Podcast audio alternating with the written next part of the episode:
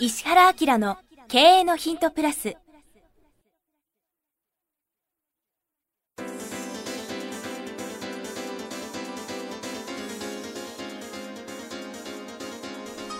ポッドキャスト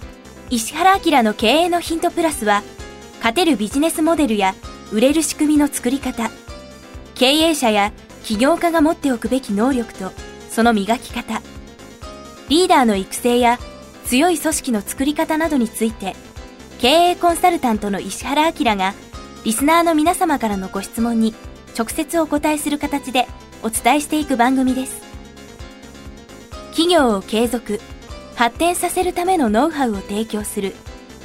日本経営教育研究所がお届けいたします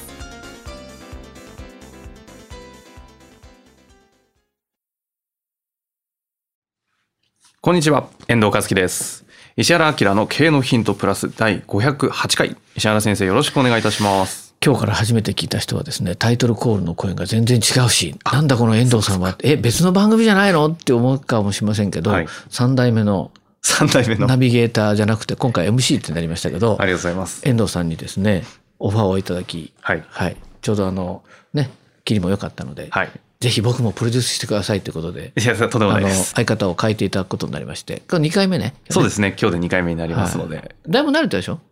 まだ1回しかやってないですけど、プレミアムでね、衝撃を受けたので、ちょっと慣れましたね。あーそうだね。はい。ということで、ちょ、じゃあサクサクいきましょう。はい、わかりました。じゃあ早速ご質問いきたいと思います。はいえー今回はですね、新興国チャレンジトレーニーというふうになってるんですけども、製造業の30代男性の方からご質問いただいてますえーす。ごいね。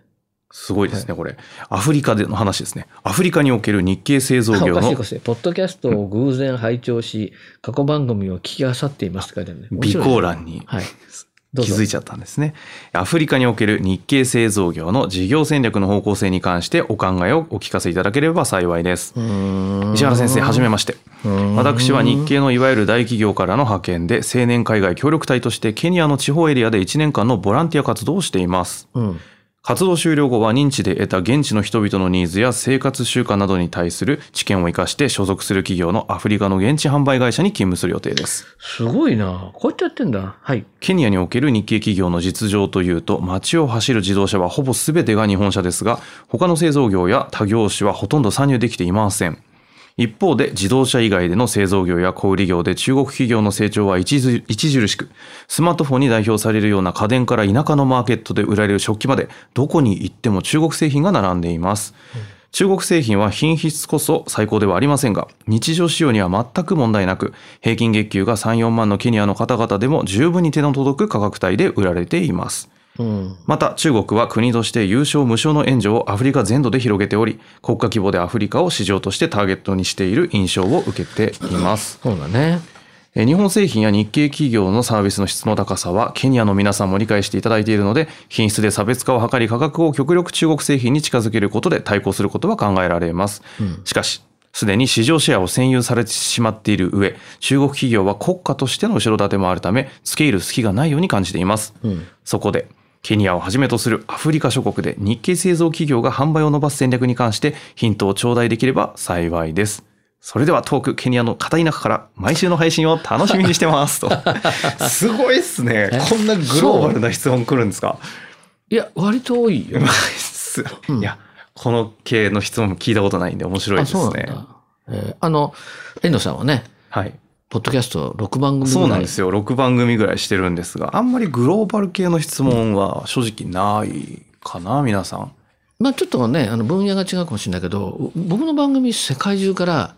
世界中に散ってる日本人の人がすごい聞いてるの。まあそそんな感じですね、うんケニアってで、まあたまにほら、うち3%ぐらいの勉強会とかあるじゃん。出張をそれに合わせて来てくれて、あそんなう感んじ、この間もオランダでラーメン屋さんがやってるすごい面白い人が、へえ名古屋の勉強会来たりとか、はいはい、はい、公開収録とかもさ、合わせて来ましたとかって、どんな感じなのって言ったらさ、とにかくあの、世界中に行けば行くほど、その日本の事情を知るコンテンツがないんだって。ああ、うん、で、やっぱ感覚がずれちゃうの嫌なんで、今の日本とか、今のいろんな社会情勢知りたい時に、必ずなんか行き着くのは僕の番組みたいポでッ。ドキャストなんだそうへえだって耳があれだからね。で、映像大変じゃん。確かにうん、ながらで見れないこでれ多す分ねねあの車を揺られながら「おゾウだ」って言いながら僕の番組聞いてるはずでそうだよねって感じありそうでありそだうからだからそそういう意味ではねなんか割とノーマルな感じいへえあ普通なんですやねだけどこれ逆に俺さ質問見て今見て驚いてんだけど、某超有名な会社じゃんこれねそうなんですよこ某有名な会社は1年間社員を海外協力隊に出すんだなでその上で事業をするため驚いただのろ収容期間みたいにあえてでもそこのマーケットとか全部知る勉強なんですよねこれ、うん遠藤さんもねあ超昔超大手にはいいらっしゃったから、大手の戦略っていうのには、まはあ、いこれ意外にさ、中小企業の経験者しかない人って、はい大手の感覚わかんないじゃん。あー僕もほら、ヤマハにいたから、はいはいあと監査法人にいたから、こういう感覚まで含めてこう、ものが見れるっていうのは、まあね、ちょっとお互い共通点があるでしょ。そうですねそこはい、まあ、ちょっとそういう先意味では生と共通って恐同じ縮ようでにすけ反ど応したもんな。要するに、あ、なんだよって、これ、海外協力青年隊に1年出した上で、その後に、うんうんうんその仕事に就かせるわけでしょこれすごいな、こすれ。ごいですよねここかここピックアップされたんですね、うん、と思った。確かにいやでも本当そう思いましたうん。あでも本当に超超有名企業ですねこれねいやいやいやいやいやびっくりしますだけどから、だからはいまあ、こういうのもあるんだなっていうとうんさう、んまたいろいろあって、これ逆転にとってさ、はいこういう企業にさ、僕こういうふうにするから絶対入社させてくださいって言ったら入るな。相変わらずおの前思なん考でし知まっす、たね、んだでしょ。あーいや知ってますよ。だって御社入りたくてって。 もうあれとあらゆる方を見てる。確じゃあかに面白いなと。昔私大企業で人事やってたんで、うんうんこんなここいたらうん即もうギュンってあげますよね、だよねも。う即あげますねもうトップのあの役とりあえず人員事部長から役員そうみたいでなすね。って感じだよなや。りますね確かえー海外に行きたい人は僕に相談してくれればある方法を教えますみたいな感じだよにいやね。本当ですね、うん確かね、これさ、はいまあ例えばその大企業にいた方で、にはいいえーなおかつほらメーカー系じゃないですか。はいあなたは。そうですねだからそれどう思う、これ。や正直僕これに関してはもう完全思考停止なんで石原先生なんて答えるのか楽しみにしてたんですけど、うーん。えどどこから見ていくんですかこういう話ってえ、これはいいや、これ見たときに、いや、やり方あるけどなって思う。嘘え、あるよ。だって、なんでなんで。えあるんですかこれあるある。いや、今、リスナーの方々、世界中がみんな耳、どうなってんだって聞きたいですけど、えー全然わかんないです。あなのんねだろう。はい。結果的だよ。うん結果的に、日本企業で世界に出てって成功した会社は、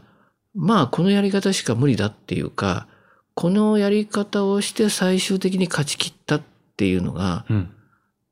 まあ、このくらいの規模の大企業だったらあるね。なんですとうん、それで、その、まあ、それは多分ね、えっ、と、上の方もそれを分かってやんないといけないんだけど、うん。まあ、そそういうやり方があるんじゃないのっ て思う。例えばアジアで一番成功してる化粧品って資生堂でしょ、はい。じゃあ資生堂ってさ、どうやったのっていう話じゃない。はあ、はあはあ、それとか、うーん、まあコンビニでもそうだけどさ、出てって成功してるとかあるじゃん、イトーヨーカドーとかさ、うんうんうんああいうとこってそもそもどうやってやったのっていうさ、多分さ、この規模になっちゃうと、国単位で協力した方がいいんだよね。うん、うん。でそこの国に行っている、まあやってるとは思うけど、メーカーだけじゃなくて、いろんな日本人の集まりってあるじゃん。ありますね、必ず。ああそこはい行って、えどうやってやったのああやってやったのって聞くことが結構重要だし、はいはいだよね。うん、うん。それからその、まあその資生堂に行って、すみませんって、僕今こうですと。どうやってやりましたかっていうのは聞くべきだね。うん、うんうんうん。あ絶対教えてくれる。うん。うん。それとか、じゃあ、あの、僕と同じ時期に、例えばね、中東とかアフリカ行った先輩いませんかって言って、先輩訪ねて行ったら、まあ、絶対教えてくれる。ああ、確かに、うんそうですね。うん。で、そう、そういうふうにするとまた面白いネットワークができるかうら、ん、うん、うんうん。個人としても楽しいんじゃないかと思ったりとか。確かに。うん。私、昔、中東、ちょっと、当時、うん。開拓担当だったんでんやってて一人でよく飛んでったりしてたんですけど、なぜか日本人そういう感じだと超強豪ですら情報バンバン教えてくれるんですよね。なぜかだって同じように苦労してるからで。すよね。うん。でなんかすっげえ何でも喋ってくれるみたいなぐらいうん。そこの現地さえ行けばうん、そうそうそう。もうそのネットワークにさえ入ればそうそうそう。ウェルカムみたいなそうそう。それはありました確かに。だってまあ、国を背負ってるって感じになるからね。ですね。うん、そうそう。うんうんだから、まずそういうことを知っとくことが重要なのと、まあ、まずは、はい、今実は2つの文脈で海外って入っていくんだよね。 2つうん。えっと、まあその国のもうきちっとした人脈に入っていくっていうことをやんなきゃいけなくて、これはさ、1年とか2年じゃ無理なんで、うんうん本当にまあ5年10年越しっていうことを考えながら、そこのまあ財閥なり、財閥の手前にいる人たちと本当に人としての付き合いをして、はい。まあさっきあったじゃん、仲良くなるにはうんどうすんの、っていうやつじゃん。で、事件をいくつか通り越えるっていうことでしかうん入っていけないっていうことを、もうその、なんつうのかな、企業として、あ僕の代で何とかするわけじゃなくて、僕はその礎作りに行ってます。だから、もうボランティアの延長線上で、さ、そういう人間を配置するってことがかなりすごく重要で、あ。うんうんうんあれとあれとあれを乗り越えたから、お互い同士になったから、お宅の商品を絶対に担ぎますみたいなことを、まあ作っていくことが重要うん。ね。はあはあはあ。うん。だからもう戦略がさ、この商品売るのとかなんとかじゃなくて。レベルじゃなくてね。そうそうそう。もう人としてのつながり。あだーだってさ、産業ってさ、ライバルがあって、世界もライバルがあって、最終的には競争になっちゃうって、さ、どこも商品が良くての戦いになるわけじゃんうんうんうんうん。未開のうちだからっつってさ自分しかなければそれは売れるかもしれないけど後から来たやつが来りゃ同じ戦争状態になるんだから確か最終的には子と子も含めてうん人間と人間の付き合いが大きいかどうかでしょ、っ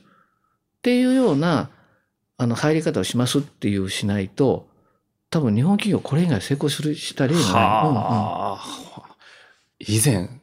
6年前ぐらいですかね、僕先生とお会いしたばっかりの頃に、うんテラモーターズってああゲスト出たのいた覚ねえてますいたいた。うんあそこの社長さんのところにあれをコーディネートしてくれた男の子って当時うんまあ大学生でうんうん慶応かなんかの優秀な子だったんですけうんどうんうん今インドでうんまさに今先生が言ったやり方で今彼一人で今27歳ぐらい6歳とかかなうんうん50億一人で回してるんですよ。うん、だからそういう感じ。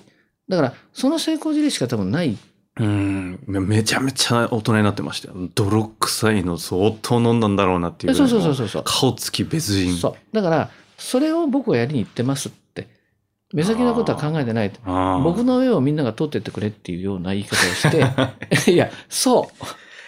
結果的にそれしかないそう。ねじゃあそこ。うんで最終形を今からやる感じ。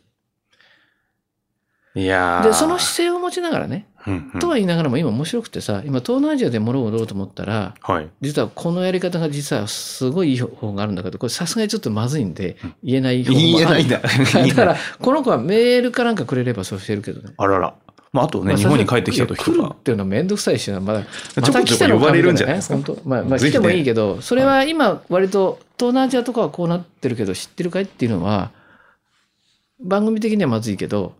超最先端のうんうん。今、アジアとかそういうとこに売ろうとしたら、こんなことになっていること知ってるっていうのがあるよね。あらら。じゃあ、ちょっと連絡していただいて。まあそうだ。い OK なのそれ連絡しちゃって。あら、来そうたいうら。教えるよ。だって、日本代表してな、そうですね。もうケニアのマーケットをさ、開拓しようとしているわやけー、だもん確かに。しかも30代の男性の方ですね。でちょっとお願いがあってさ、ほうケニアってさ、もうでっかすぎるからわかんないんだけど、はい。ケニアにさ、ホテルがあるんだよね。なんかこれ M パタっていうの ?M パタ。しファリ収録中にケニアのパンフレットが後ろから出てくるってどういうオフィスなんですいかや、いやたまたま僕、このホテルをやってるそんなたまたまありますほらの外コトってあるじゃん。えっと、ロハスっていううんうさ、んあれを、ロロハスって名前決めた、つ作ったあの編集者のあのそう方そうそうですか。小あ黒あさはいはい。ん。すすごい最近仲良しえで。ー、そうなんですかうん、小黒さんこのホテル作ってんだよね。あ、あの方今これそオっーちナー、行オってーるナんー、オでーすナかー。え、というかもう有名。あ、そうなんだ。男気。ちょっと見てもいいでこんすなかの。これでが。これちょっと見てきお願いてが写真送ってほしいな。え、それいいじゃないですか全ね。然。わかんないよ。遠いと思うから。ケニア広すぎて。え何でしたっけ、そうそ名う前。え、M パタっていうのム、ムパタこムパタかムパタムムパパタタだだ。ムパタれ読んでいいんですかあ、そうそう。ここムパタインター、インターナショナルうんうんですね。ここちょっと行ってきてよ。ムタ写真欲しいな。ムパタサファリクラブ。うんあ写真欲しいということですビルゲーツとかも泊ま泊まりに暮らしよ。あら。うん。じゃあちょっとこれ写真撮ったら石原先生ときっと連絡取れるようになると思いますのでね、そうまくと活いうこ用いたとだいて。で、宿題を授けてしまいました。はい。というわけで終わりたいなと思います。えー石原明の経営のヒントプラス第508回これで終わりたいと思います。石原先生、ありがとうございました。はい、ありがとうございました。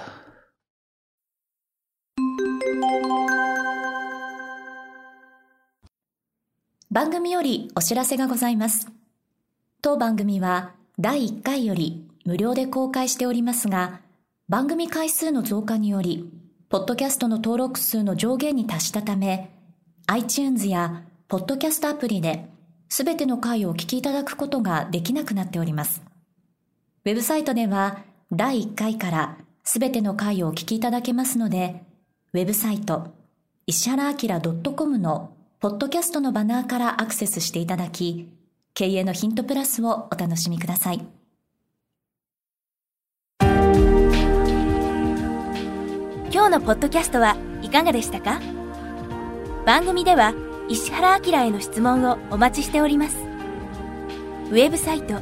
石原明 .com にあるフォームからお申し込みください URL は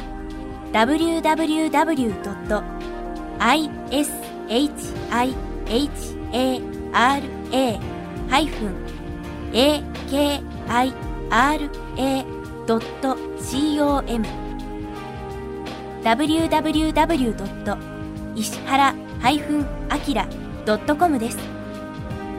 それでは、またお耳にかかりましょう。ごきげんよう。さようなら。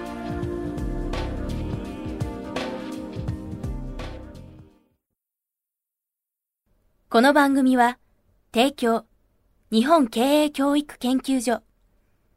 ナレーション、岩山千尋によりお送りいたしました。